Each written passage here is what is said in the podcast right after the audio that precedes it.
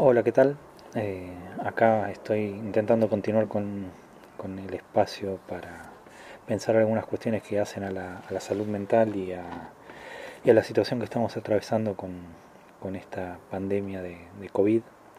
El espacio de hoy quería intentar pensar algunas cuestiones para, para sobrellevar la situación con los niños. ¿sí? Eh, hay algunas preguntas que, que nos han acercado y también es cierto que eh, en estas situaciones de crisis, en estas situaciones de emergencia, una de las prioridades tiene que ser tratar de abordar a las poblaciones más vulnerables y los niños por, por algunas situaciones obviamente que tienen que ver con una dependencia con los adultos son esta situación. Muchas veces los adultos ante una crisis eh, no es que no pensemos en ellos, pero suponemos que no no anoticiándolos o, o, que no llegan a comprender del todo la situación, no, no están angustiados o, no están intranquilos. Y eso en la mayoría de las veces no es así, ¿sí? casi nunca les diría.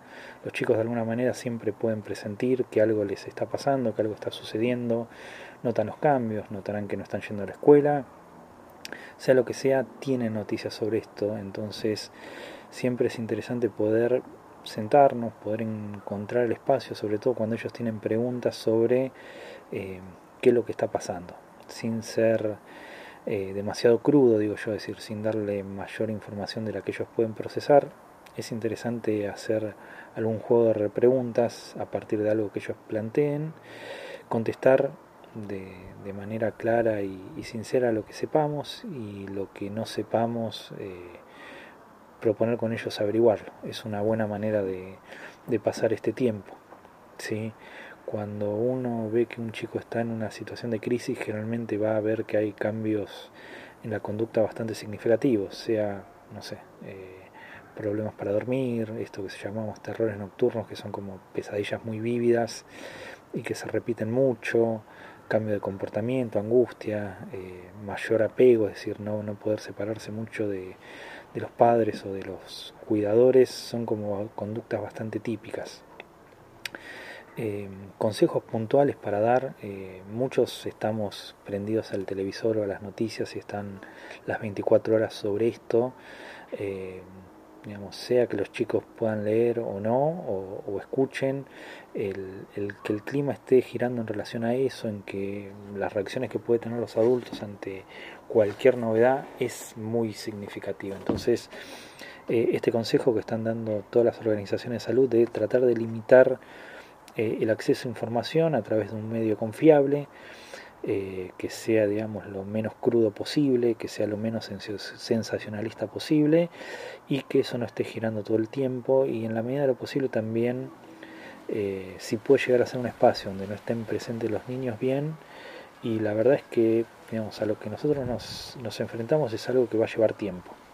En una época donde estamos acostumbrados a que todo se haga rápidamente, eh, va un poco en relación de, nuestra ansiedad de que esto se resuelva ya, de que, de que se tomen medidas y lo, y lo principal es que tenemos que hacernos a la idea de que esto va a durar unos, unos días y que el esfuerzo que hagamos hoy va a ser significativo para que esto sea lo más breve posible. Es decir, que nada de lo que nos digan la noticia de una hora para la otra va a cambiar la, la realidad que tenemos por delante. Lo segundo es eh, tratar de acompañarlos a ellos en todo lo posible, tratar de armarles una rutina.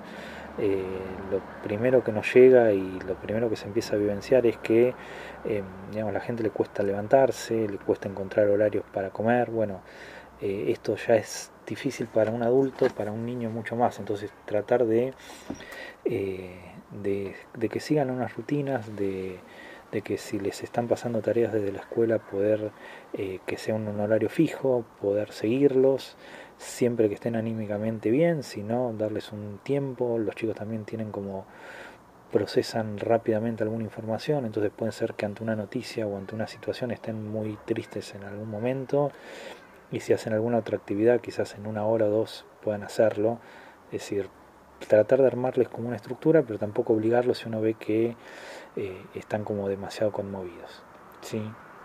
Uno, de los consejos que, también puedo dar es eh, no, es decir, obviamente, no tratar de no transmitirle toda la angustia que uno tiene, o toda la preocupación, o toda la incertidumbre eh, directamente, pero a veces, digamos, que no sea de manera cruda, pero a veces también está bueno plantearle nuestra preocupación.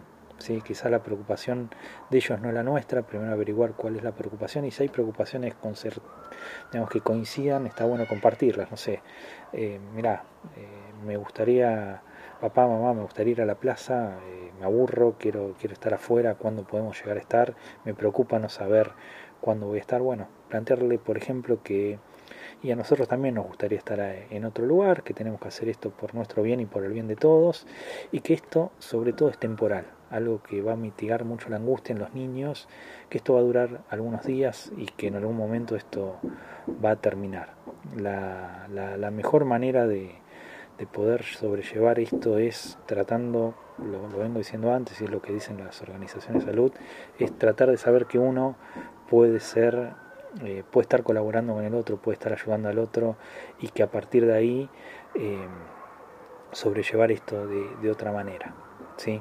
Así que no quiero hacerlo demasiado extenso para no abordar muchos temas, tengo este estilo de, trabajo un poco de ir de un lado para el otro, pero espero que les sirva y y este espacio justamente está pensado para, para que sirva al menos como referencia directa a, lo que nos está pasando aquí. Así que saludos y, y a seguir.